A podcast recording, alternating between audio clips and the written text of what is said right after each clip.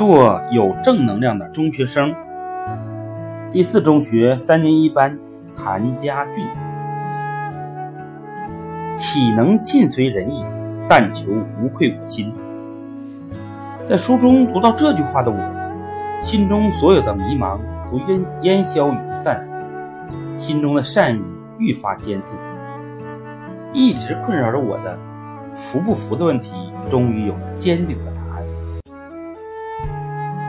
也许前段时间有人问我，在街上遇到老人摔倒，你是扶还是不扶啊？我会很犹豫，毕竟碰瓷儿的事儿太多了，谁能保证这样的事情不会发生在自己身上呢？但是现在，我会毫不犹豫地说，扶，必须扶。因为现在的我身上充满了正能量，而这正能量来自于社会群体对我的。三年前，我还是个不爱说话、比较冷漠的小姑娘，以自我为中心，不懂得体谅他人、关爱他人。直到我在老师的带领下接触到义工这个温暖的组织，第一次迈进敬老院的大门，看到一群身穿红马甲的人。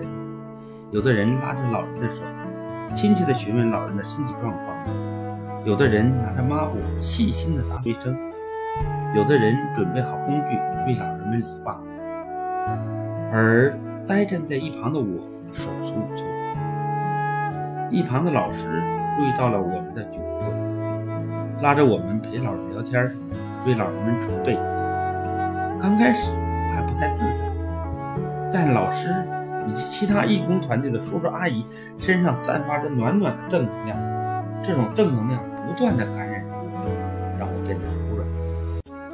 我的身上也开始散发出正能量。我去了敬老院几次后，与那里的爷爷奶奶们熟悉起来。有一次，一位爷爷远远的看着我，就朝我喊道：“丫头，过来！”那一瞬间，我的心弦被轻轻的拨动。奏起了亲情的乐章，看着爷爷脸上亲切温暖的笑容，我的心中幸福无比。那时，习爷爷提倡的社会主义核心价值观在我心里生根了。现在的我，在敬老院中和老人们亲切的聊天，在儿童福利院里为孩子们跳舞并和他们做游戏，站在捐款箱前捐款，献出自己的一份爱心，随手。拾起一片垃圾，我成了生活中暖暖的一股正能量。当今社会，人们的心中有着复杂功利的东西，遇到事情，人们大多首先会想到这件事会不会危害到自己的利益，很少有人想到他人的利益。这样的思想观念，就是很多人在类似“服不服”这样的事件中摇摆不定。在这时，只有正能量才能引领人们做出正确的选择。我要大声回答：扶，扶起正能量，才能实现我们的中国梦。作为一名中学生，我们的身上要时刻充满正能量，要坚定心中的善念。岂能尽随人意，但求无愧我心。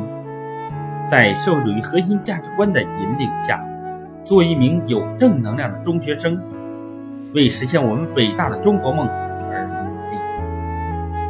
指导教师刘文辉刘文辉点评：生活中老人摔倒扶不扶的热议已经很久。